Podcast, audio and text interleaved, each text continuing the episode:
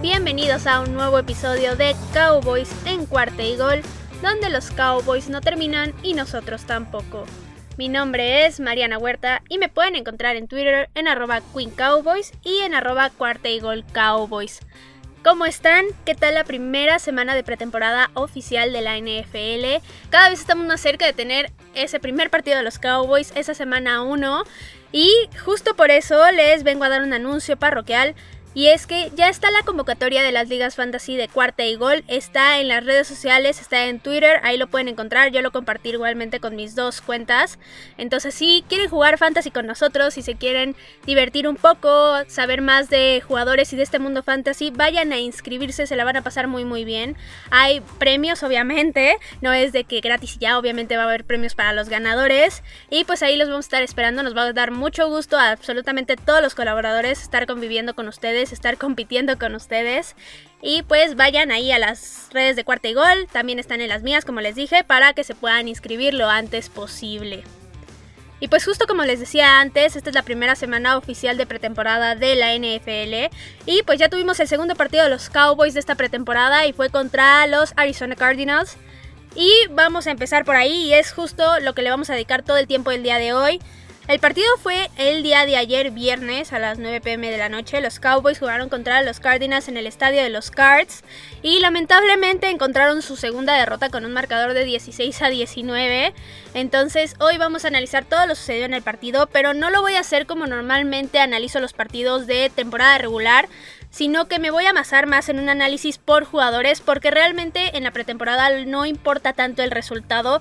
Al final, si pierdes o ganas, no te va a perjudicar en absolutamente nada. Lo que importa más bien es analizar a los jugadores tal cual, ver quién resaltó para bien, quién cometió los errores, quién cometió los aciertos e ir viendo qué jugadores se podrían quedar en el roster final y ver quiénes podrían terminar siendo cortados antes de que inicie esta temporada.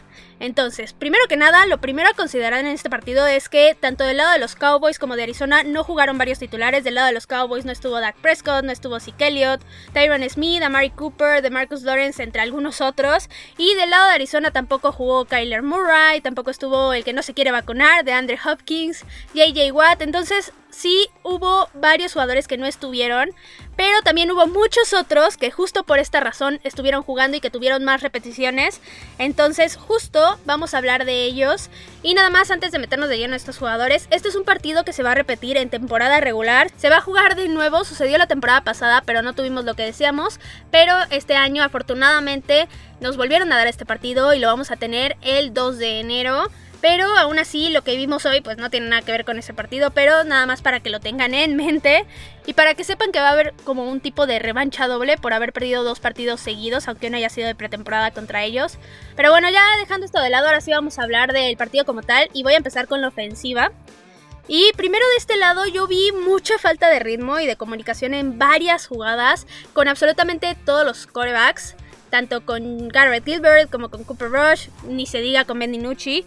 Creo que esa parte les está fallando bastante y por eso no se ha llegado a esa zona de anotación y no se ha podido anotar más puntos en esta pretemporada. Entonces esto a mí lo que me dice es que realmente necesitamos un mejor backup para Dak Prescott porque si se llega a lesionar prácticamente estamos en el hoyo y no veo forma de que se puedan ganar partidos. Y yo creo que los Cowboys sí harían bien en conseguirse algún otro coreback que les dé mucho más nivel, que les dé más experiencia y que pueda mover a esa ofensiva de una forma más sencilla o que al menos se asemeje a algo bueno. Porque la verdad es que la ofensiva tiene muchísimo talento y no necesitas un jugador muy muy bueno para hacerla avanzar. Si necesitas un jugador muy bueno como Dak Prescott para ser aspirante a ganar la división y el campeonato y demás, pero para hacerla avanzar tampoco se necesita mucho. Y aún así yo sí veo varias dudas en estos corebacks que tenemos, entonces creo que los Cowboys harían bien en buscar a ver si pueden conseguir a alguien un poco mejor o con un poquito más de experiencia.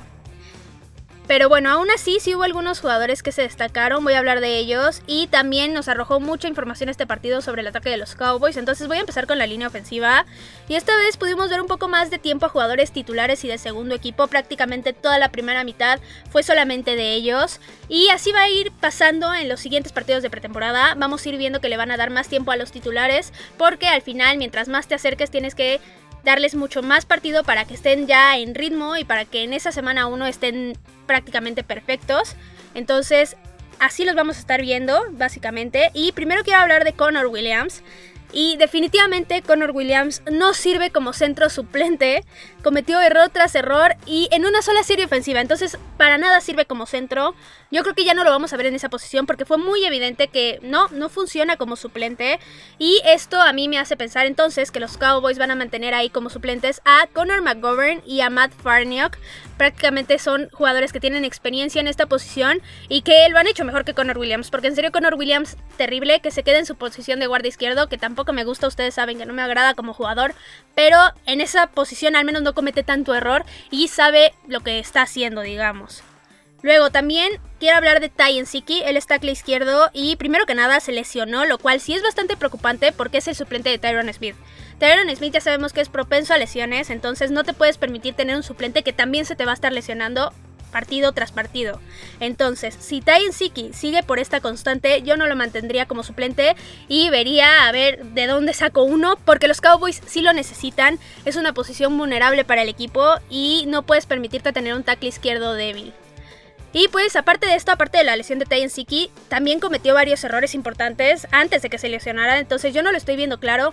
Creo que los Cowboys no acertaron con él en esta posición y harían bien ir buscando a otra persona que termine siendo el suplente de Tyron Smith. Y el último liniero del que quiero hablar es de Isaac Alarcón. Y otra vez tuvimos un partido sólido de él. No cometió errores otra vez. Y abrió buenos huecos, la verdad. Creo que si lo seguimos viendo así, se va a seguir acercando esa posición en el roster de 53 jugadores. Al final, un jugador que no te comete errores y que está haciendo bien su trabajo, que te proteja al coreback y que aparte abre huecos para los corredores, es todo lo que necesitas. Entonces, yo creo que sí se está ganando su lugar en el equipo. Que está haciendo un muy buen esfuerzo para terminar en ese roster final de 53 jugadores y algo que quiero resaltar de él es la actitud que ha tenido a lo largo de este proceso. Creo que ha tenido una actitud muy buena de aprendizaje, de querer ser mejor día con día y eso se nota en la cancha y también se nota en lo que han dicho sus entrenadores y sus compañeros de equipo. Entonces Isaac va por muy buen camino y a pesar de que muchos medios son o están bastante pesimistas al respecto. Yo no, yo creo que Isaac puede tener una buena chance de estar en ese roster final de 53 jugadores si sigue por este camino de no cometer errores y simplemente salir a la cancha a hacer su trabajo. Ahora, pasándonos a la posición de wide receiver, aquí pudimos ver un poco de Michael Gallup y de CeeDee Lamb. Y Gallup sí cometió un error grave de soltar un pase muy atrapable, pero fuera de eso ambos estuvieron bien, prácticamente CD no tuvo recepciones. Pero bueno, independientemente de eso estuvieron ahí y ya tuvieron sus primeras jugadas. Ahora, Cedric Wilson se vio sólido otra vez y para mí ya era bastante claro, pero al parecer para el mundo ya lo está haciendo. Es el claro wide receiver 4 del equipo, lo está haciendo muy bien. De hecho, tuvo ahí una bomba de Gigi, de Garrett Gilbert, que atrapó muy bien. Entonces creo que Cedric Wilson está implantándose ahí y ya no creo que nadie lo mueva de esa posición de wide receiver número 4. Ahora, en cuanto a los demás wide receivers, Noah Brown parecía tener, digamos, asegurado el puesto de wide receiver número 5, pero ustedes ya saben por los partidos de la temporada pasada que a mí Noah Brown no me agrada como jugador y en esta ocasión tampoco hizo nada que lo rescatara o que fuera bastante bueno para decir, ah, sí, wide receiver número 5, e incluso pudimos ver a otros tres receptores que empezaron a destacar y empezaron a hacer jugadas sobre los otros 1500 que tienen los Cowboys, y el primero de ellos fue Malik Turner, y él, digamos que lo que añadiría al roster sería experiencia y también realiza buenos recortes. Lo único malo con él es que también se lesionó en este partido, tuvo una lesión en el tobillo y aún no sabemos qué tan grave es, entonces hasta tener resultados de esto es que les podré decir si va a terminar en el roster o no. Otro de los jugadores fue Simi Fioco. Él es novato y eso le ayuda porque prácticamente ya le asegura un puesto, al menos en el Practice Squad. Pero aún así se vio bastante decente, corrió bien las rutas y supo reaccionar bastante bien. Entonces creo que lo que vimos ahora sí de él fue mucho mejor que lo que vimos en el partido del Hall of Fame. Porque en ese partido estaba muy muy nervioso. En cambio aquí ya pudimos verlo más calmado y haciendo lo que tiene que hacer básicamente. Y el tercer receptor que se empezó a destacar fue Ray Davis y fue una gran sorpresa. Él se vio bien en la ofensiva, pero lo más importante es que brilló en los equipos especiales. De hecho, tuvo una jugada en un regreso de patada donde brincó a dos jugadores del otro equipo. Y con esto yo creo que ya se metió a la pelea por estar en ese puesto de wide receiver número 5-6. Porque al final de cuentas, si los Cowboys lo van a terminar utilizando tanto en la ofensiva como en los equipos especiales, es un ganar-ganar y se pondría por encima de Malik Turner, por ejemplo. Ahora, eso es todo de los wide receivers. Y de los tight ends, solamente quiero decir que Sean McKeon lamentablemente salió lesionado. Y eso le podría abrir las puertas a todos los demás Titans que están en el equipo básicamente para quitarle ese puesto número 3. Creo que si no se recupera rápidamente, muy probablemente el equipo no lo termine conservando y termine agarrando a cualquier otro como Titan 3 porque al final no va a ser titular, no lo vas a utilizar mucho, entonces con que tengas a alguien que bloquee bien y que al final te pudiera salir en alguna jugada sorpresa y mandarle un pase, con eso tienes. Ahora pasándonos al juego terrestre, en los running backs Rico Doodle me decepcionó un poco esta vez porque cometió muchísimos errores. Soltó el balón dos veces y uno de ellos costó un touchdown para Arizona. Entonces, la verdad, me decepcionó, como les dije, lo que hizo. Creo que tiene mucho por mejorar y yo ya lo ponía clarísimo como running back número 3, pero si sigue cometiendo estos errores, en una de esas lo terminan quitando y terminan poniendo a cualquiera de los otros dos, que serían Knox y Hardy, que se vieron decentes. No fue nada impresionante, pero sí fueron seguros. No soltaron el balón, entonces ya veremos qué pasa con Rico Doodle y esperemos que esto solamente haya sido de un partido de una sola vez y ya. Y por último, de parte de los corebacks, primero, Garrett Gilbert yo lo sentí bastante inseguro en este partido, no estaba preciso y se apresuró en muchas jugadas, digamos que entró en pánico por la presión que digamos tenía encima, pero que pudo haber salido de ahí y mandar el balón de una mejor forma a jugadores que estaban completamente descubiertos o simplemente mandar el balón para afuera. Creo que se vio muy inseguro como les dije y necesita mejorar esto porque eso no brinda nada de seguridad y al final si es el que vas a tener de coreback número 2 necesitas a alguien que al menos sepas que no te va a lanzar 500 intercepciones en un partido. Luego con Cooper Rush, él estuvo bien a secas, realmente no cometió ningún error, tampoco tuvo una jugada impresionante en ningún momento, pero se vio decente, digamos. Y lo único que llamó mi atención es que sí hubo una jugada donde no se entendieron él y Simi Fioco, pero no se entendió quién realmente había cometido el error, porque uno lanzó el pase a un lado y Simi Fioco se siguió de largo. Entonces alguno de los dos se equivocó de jugada, pero realmente pues, no sabemos cuál de los dos fue. Y por último, Ben DiNucci. Yo pensé que nunca en la vida iba a poder decir esto, pero Fuchi DiNucci anotó el primer touchdown del equipo con un pase a Brandon Smith. Y la verdad es que yo nunca pensé que lo fuera a ver anotar en la NFL, la verdad, y menos por pase. Pero bueno, lo logró. Y aún así, de todas formas, todo lo que restó del partido tuvimos al mismo Fuchi DiNucci de siempre. Entonces, no se preocupen, Ben DiNucci sigue siendo el coreback número 4 del equipo. Y ahora, pasándonos al otro lado de los Cowboys, en la parte de la defensiva yo vi cosas buenas, pero también vi cosas malas. La primera mitad iban bien hasta que se lesionó Neville Gallimore y yo considero que esto los desconcentró bastante y como tuvieron que hacer bastantes ajustes, empezaron a permitir muchísimas yardas por tierra.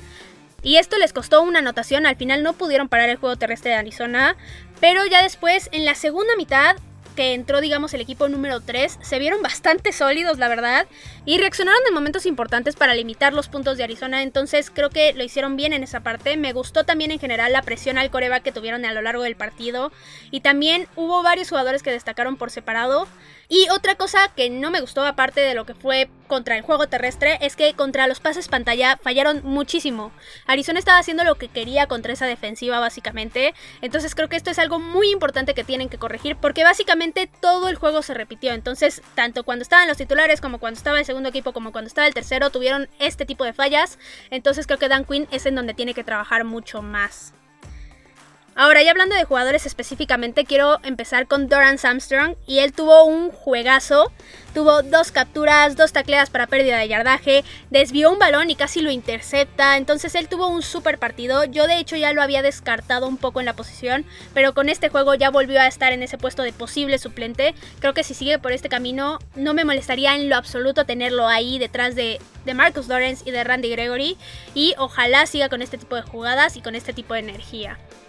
Luego Neville Gallimore, mi tackle defensivo favorito, lamentablemente sufrió una lesión, se dislocó el codo y yo pensé que iba a ser una lesión mucho peor, pero afortunadamente solamente va a estar fuera de 4 a 6 semanas y lo vamos a estar viendo muy probablemente por ahí de la semana 3 de regreso.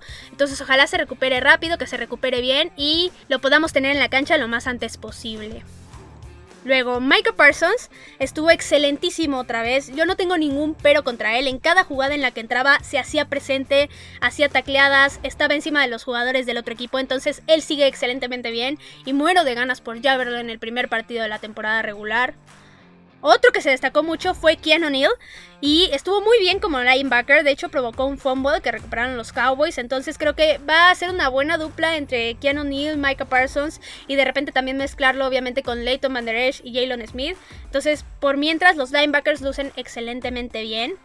Excepto por Jalen Smith, que ahí tuvo una mala lectura en una jugada y para ser pretemporada eso no debería de suceder. Pero fuera de eso, creo que la parte de los linebackers de los Cowboys luce muy sólida y por ahí se empieza. Creo que la defensiva con eso ya va a mejorar, pero obviamente todavía hay muchísimas cosas que tienen que pulir y demás. Y empezando, por ejemplo, con los cornerbacks, este Kelvin Joseph, el novato, tuvo un mal juego, la verdad. Lo quemaron en una jugada contra Christian Kirk feo. También cometió castigos y en general se vio desconcentrado todo el partido. Ojalá haya sido igual nada más de un juego o de novato básicamente y que puedan mejorar estos errores y que en los siguientes partidos de pretemporada tengan muchísimas mejores actuaciones.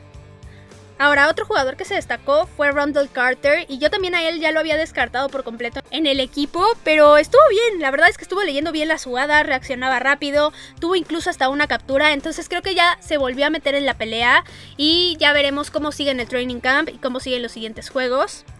Otro que estuvo excelentemente bien es Jabril Cox y me sigue impresionando la verdad, se hizo presente en muchas jugadas, tacleó muy bien, en la cobertura de pase tuvo muy buenas reacciones y prácticamente no tuvo errores, entonces creo que Jabril Cox es otro que se añade a esa línea de linebackers excelentemente bien y que al final los Cowboys tienen jugadores muy poderosos ahí podríamos ver muchas sorpresas del lado de la defensiva en esa parte.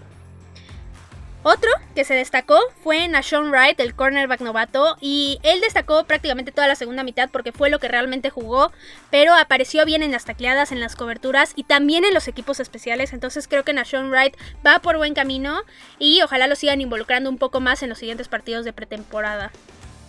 Otro novato que estuvo bien, sobre todo en una jugada muy especial, fue Osa Odigizua, que tuvo una jugada donde leyó por completo bien al quarterback y al running back de los Arizona Cardinals.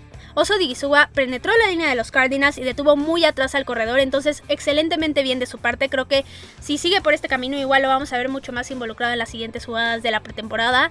Y por último, otros dos jugadores que lo hicieron bien fueron Azur Kamara y Taylor Coyle, que son safeties. Ellos están muy lejos de estar en ese roster final de 53, pero si siguen por este camino podrían terminar en ese practice squad y ya no tendría ningún problema con esto. Eso es todo de la defensiva. Como les dije, algunos jugadores destacaron bien, otros no tanto. Pero ahora vamos a pasarnos a la última parte del equipo y son los equipos especiales. Y ellos estuvieron sí mejor que en el partido del Hall of Fame, pero todavía hay muchísimas cosas por mejorar. Están permitiendo muchas yardas en los regresos de patada y esto no se ve bien y aparte no se ven tan agresivos en las tacleadas. Yo espero que esto solamente sea porque pues es pretemporada, no quieren lastimarse y no quieren lastimar a nadie, pero es algo que sí tienen que mejorar. Y el único jugador que voy a destacar o del que voy a hablar específicamente es de Hunter Miss Wander y él estuvo mucho mejor que en el partido pasado por mucho. Estuvo bien como suplente de Greg Sterling. De hecho, no es un super pateador, pero al menos esta vez no falló ningún gol de campo y todos se vieron bien. De hecho, se vieron con técnica, derechitos y como realmente se deben de patear los goles de campo. Entonces me dio más tranquilidad y creo que estamos bien en esa parte. Hay que esperar a que Greg Sterling se recupere y no hay que apresurarlo básicamente. Entonces, por mientras estamos bien y con que Hunter Niswander siga pateando y siga practicando en esta pretemporada, todo perfecto. Y pues nada más para concluir todo sobre este partido, en general siguen habiendo muchísimas dudas sobre el equipo y sobre la defensiva, sobre todo, pero algunos jugadores ya están empezando a destacar y se ve su hambre de estar en el roster final de 53 jugadores, jugadores como Micah Parsons, Jabril Cox y Saka Larcón incluso, que tienen una energía excelente y que están aportando mucho al equipo en el campo, entonces por ellos muy bien. Y espero que se sumen otros jugadores a estas instancias, porque mientras más competido tengas un roster, quiere decir que tienes muchísimo talento en él. Entonces, esto me agrada bastante de los Cowboys. En el siguiente partido ya por fin vamos a tener destellos mucho más claros de lo que va a ser la ofensiva porque ya vamos a tener a Dak Prescott jugando. Es algo que me emociona mucho y que también me causa mucha incertidumbre porque pues va a ser el primer partido que vamos a ver de Dak Prescott desde que se lesionó y pues vamos a poder solucionar muchísimas dudas al respecto. Yo no tengo tantas dudas de la ofensiva, pero pues sí las hay. Al final quiero ver qué tal Dak Prescott, cómo está funcionando en la ofensiva en un partido real y también cómo está funcionando con sus receptores, que mi predicción es que obviamente está perfectamente bien con eso porque ya los conoce y sabe cómo trabajar con ellos, pero pues ya veremos si realmente se cumple en ese partido. Y fuera de esto, lo único que sí específicamente quiero ver en los siguientes partidos es que ya no se lesione nadie, porque eso sí perjudica muchísimo al equipo. Y creo que mientras no haya lesiones, yo estoy perfectamente contenta con la pretemporada. Y al final, justo que se hayan presentado cuatro lesiones en el partido de este viernes, creo que nos muestra lo necesaria que es la pretemporada. Si los jugadores no están listos, si no están en un ritmo de partido, se pueden lesionar muy fácilmente y fue lo que pasó en la temporada anterior que no hubo pretemporada por lo del COVID, que se terminaron lesionando muchísimos en semana 1, 2, 3, 4, 5 y de ahí hasta que siguió y se terminó la temporada. Entonces, por esta razón creo que estos partidos son muy importantes.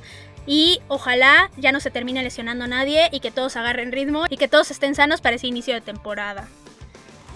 Y pues eso fue todo por el capítulo de hoy. Recuerden que me pueden encontrar en Twitter, en arroba Queen Cowboys y en arroba Cuarta Eagle Cowboys. Cualquier duda, pregunta, chisme, eh, plática, lo que sea que quieran, ahí me lo pueden dejar en Twitter. En cualquiera de las dos cuentas yo les contesto lo más rápido posible. También acuérdense de las ligas fantasy, vayan a inscribirse, nos va a dar mucho gusto ver a mucha gente ahí, jugar con ustedes, competir con ustedes y básicamente divertirnos de una forma distinta con esta temporada de la NFL. Entonces vayan a inscribirse, ahí los esperamos, ya saben, en las redes de Cuarta y Gol o tanto en la mía personal de Queen Cowboys o en arroba Cuarta y Gol Cowboys, ahí está la convocatoria para que la vayan a ver y para que se vayan a inscribir. También recuerden que si les gustan los episodios, recomiéndenlos con quien ustedes gusten. Ya saben que con esto nos ayudan muchísimo y que mientras más gente los escuche mucho mejor para nosotros. Y esperen mucho más contenido porque los Cowboys no terminan y nosotros tampoco. Cowboys en cuarta y gol.